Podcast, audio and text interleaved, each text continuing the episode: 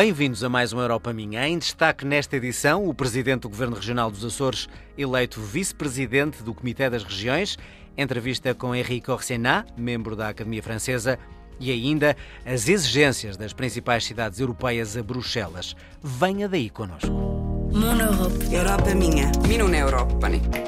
O Comitê das Regiões vai ter pela primeira vez um português. Vasco Cordeiro, presidente do Governo Regional dos Açores, será o primeiro vice-presidente. Dentro de dois anos e meio, assume o cargo de topo do Comitê. A eleição decorreu numa sessão plenária que ficou marcada pela discussão sobre os fundos europeus. A reportagem é da enviada especial a Bruxelas, Raquel Mourão Lopes. Je voudrais vous recommander cordialement un vote par acclamation. Est-ce que vous êtes d'accord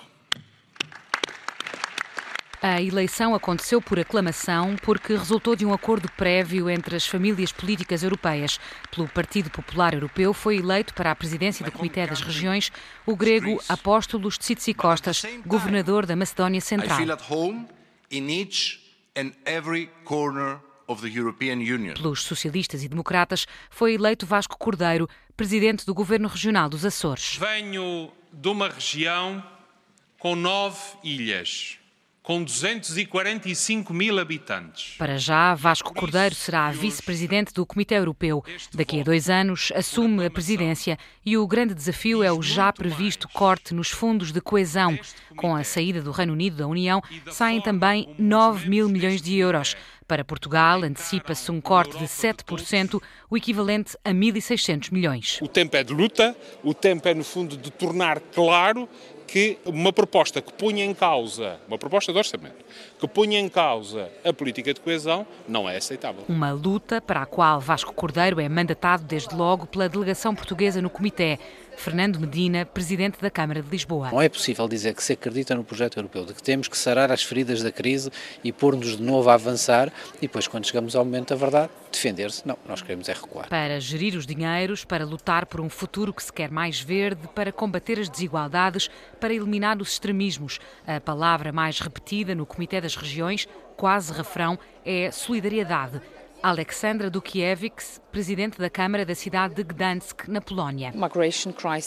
A crise migratória pede solidariedade para com os outros, para com os países do sul da União Europeia. Também é preciso que haja solidariedade para com as futuras gerações, ou seja, o Pacto Ecológico Europeu.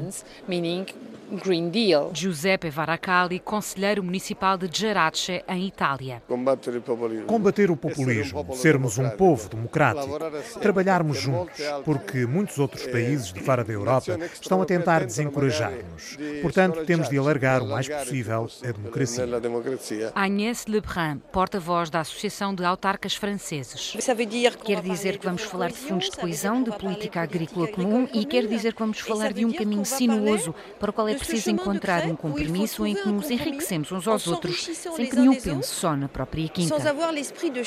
Apelos para o novo mandato de cinco anos, que agora começa no Comitê das Regiões, a Assembleia Europeia que reúne os governantes regionais e locais dos 27 Estados-membros com uma palavra a dizer nas políticas europeias sobre emprego, transportes ou ambiente. Por um lado, as regiões a lutarem contra os cortes dos fundos, que já se adivinham, por outro, estão cidades que querem mais poder nas negociações com Bruxelas.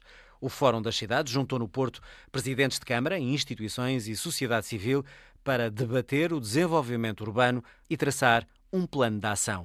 Reportagem de Daniela Ferreira Pinto.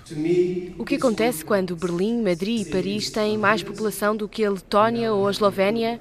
Com a concentração de população, as cidades querem também mais peso na tomada de decisões.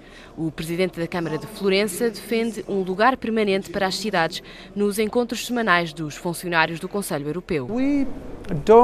Não acho que seja necessário um novo organismo burocrático com as cidades a representarem as cidades e os presidentes de Câmara. Mas precisamos sim de um diálogo regular e sistemático com os representantes europeus. Representantes dos centros urbanos juntaram-se no Porto, na segunda edição do Fórum das Cidades, para debater o desenvolvimento desenvolvimento sustentável. Os objetivos estão expostos na Agenda Urbana Europeia. Normund Poppens, responsável pela Direção-Geral da Política Regional e Urbana, explica o que é a agenda. A Agenda Urbana Europeia é uma nova maneira de trabalharmos juntos. É um processo intergovernamental que pertence aos Estados-membros, mas a Comissão também faz parte e implementamos esta agenda através de parcerias. As parcerias juntam presidentes de Câmara, associações e fundos europeus. Juntos, estabelecem planos de ação que podem ser usados para reduzir a poluição, aumentar a inclusão de grupos sociais ou garantir rendas acessíveis. É um laboratório de políticas urbanas. É uma oportunidade para a Comissão testar com parceiros ideias que temos ao nível europeu. Quase todas as políticas da Comissão Europeia são temáticas, mas têm impacto nas cidades e o sucesso dos objetivos dependem das cidades e territórios concretos e de como as vão implementar. A Comissão Europeia tem dado prioridade à transição energética, que tem lugar principalmente nas cidades. Menos carros, mais ciclovias, melhor eficiência energética dos edifícios. Lisboa já participa em várias redes urbanas, a mais recente é a de capitais verdes europeias, enquanto vencedora do ano 2020. Europa minha. My Europe. Mon Europe. O escritor e membro da Academia Francesa Éric Orsenat esteve em Lisboa, na Fundação Calouste Gulbenkian, onde falou da necessidade de criar verdadeiros projetos no pós-Brexit, do fenómeno Greta Thunberg e ainda do último livro que escreveu. Em entrevista ao Europa Minha, Henrique Orsenat falou da necessidade de todos nós em ter esperança.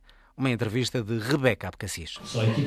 Henrique Orsenat veio a Lisboa participar na terceira edição da Noite das Ideias na Fundação Carlos Gulbenkian e falar da sua última obra no Instituto Francês elogia a importância da iniciativa, que tem lugar no mesmo dia em 200 cidades do mundo, e realça a necessidade dos cidadãos adquirirem conhecimento. É uma iniciativa no mundo inteiro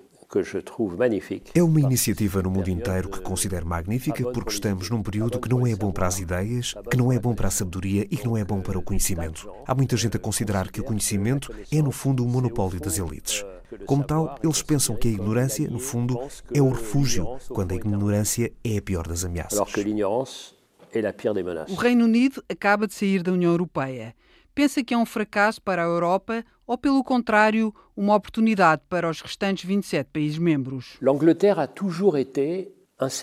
A Inglaterra sempre foi incerta, ou seja, não é o Reino Unido porque o Reino não é totalmente unido. A Inglaterra saiu da Europa, mas a Escócia quer permanecer. Porque falamos então de Reino Unido? Há essa questão.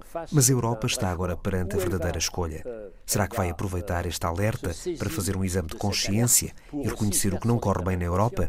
Uma Europa longe dos povos, uma Europa que não dava respostas, uma Europa sem projetos suficientes. Falemos de França. Visto do exterior, nada corre bem. Como explica o atual mal-estar social? A França França sempre foi incapaz de ter um diálogo social. Tudo avança apenas pela força. E do meu ponto de vista, isso não é nada saudável. Vejo noutros países que se avança de outra forma. Vemos o vosso país, que conheço bastante bem e que respeito infinitamente, que saiu de uma crise terrível e que ergue a cabeça. O país. Mas será que os portugueses estão assim tão bem como o país, percebe? De uma certa forma, os franceses estão melhores do que a França e os portugueses estão menos bem do que Portugal. Vão melhor que a França e os portugueses vão bem que o Portugal. Sobre o fenómeno de Greta Thunberg, o autor argumenta com convicção a necessidade dos jovens se revoltarem. Que os jovens expressem as suas preocupações, o que há de mais legítimo. Estragaram a vida à minha geração, diz ela, porque não apenas acumulámos dívidas financeiras, mas acumulámos dívidas ambientais quando a vida era bem mais fácil. É verdade que ela não é forçosamente competente, mas ainda bem que ela diz o que diz. Respeito esta jovem e os insultos que ela nos dirige, honestamente, são merecidos. De certeza que não é o ignorante do Trump que lhe deve dar lições. Cet ignorant euh, de Trump que vai lhe dar leçons. Ex-professor de Economia, conselheiro de Estado de 20 anos, membro da Academia Francesa e autor de dezenas de obras sobre o Estado do mundo, Henrique Orsenat é hoje uma referência na literatura francesa. Moi, je suis lu. Termina aqui mais um Europa Minha, produção e coordenação de Raquel Mourão Lopes, apresentação de João Adelino Faria. Siga-nos nas redes sociais em RTP Europa, continua aqui na Antena 1 e até para a semana.